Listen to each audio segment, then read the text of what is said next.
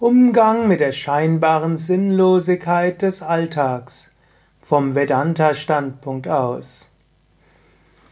Shankara schreibt im 289. Vers des Vivekachudamani Svaprakasham adhishthanam svayam bhuya sadatmana brahmandam apipindandam tyajya tamalabhandavat Erfahre dich selbst als Brahman, das aus sich selbst herausleuchtet, als einzige Grundlage aller Dinge. Löse dich von dem Makrokosmos Brahmanda und dem Mikrokosmos Pindanda, wie von zwei unreinen Gefäßen. Wenn es mal eine Phase gibt, wo du das, was du tust, für sinnlos hältst, nicht weiter tragisch. Denn letztlich gibt es nur ein unendliches Brahman. Dieses unendliche Brahman manifestiert sich als die gesamte Welt. Das ist der Makrokosmos. Und dieses unendliche Brahman manifestiert sich auch als Bewusstsein hinter dieser Welt, als Ishvara. Dieses unendliche Brahman manifestiert sich auch als Bewusstsein hinter diesem Körper. Es gibt nur dieses unendliche Brahman.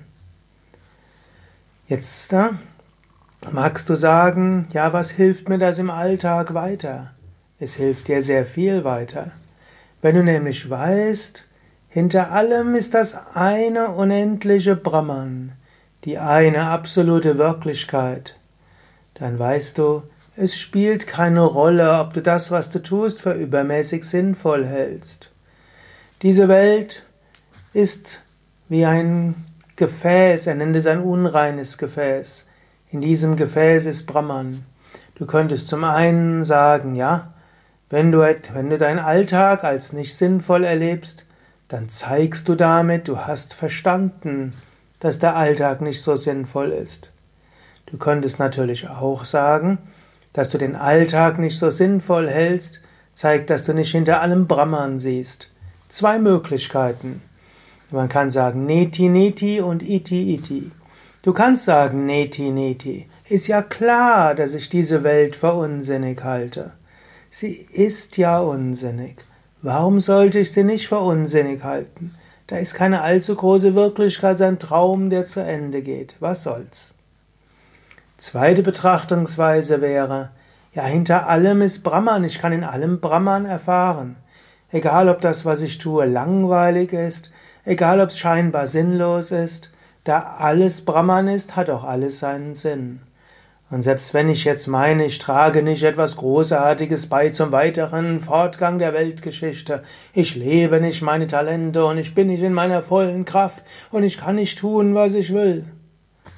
Was soll's? Nicht weiter wichtig. Auch im Kleinen ist letztlich Brahman. Du könntest sagen, auf einer relativen Ebene träumt Brahman als Ishvara diese Welt. Und alles, was geschieht, ist irgendwo bedeutsam. Du magst es nicht wissen, du brauchst, dich nicht, brauchst es nicht wissen. Du bist das unsterbliche Selbst, der Atman.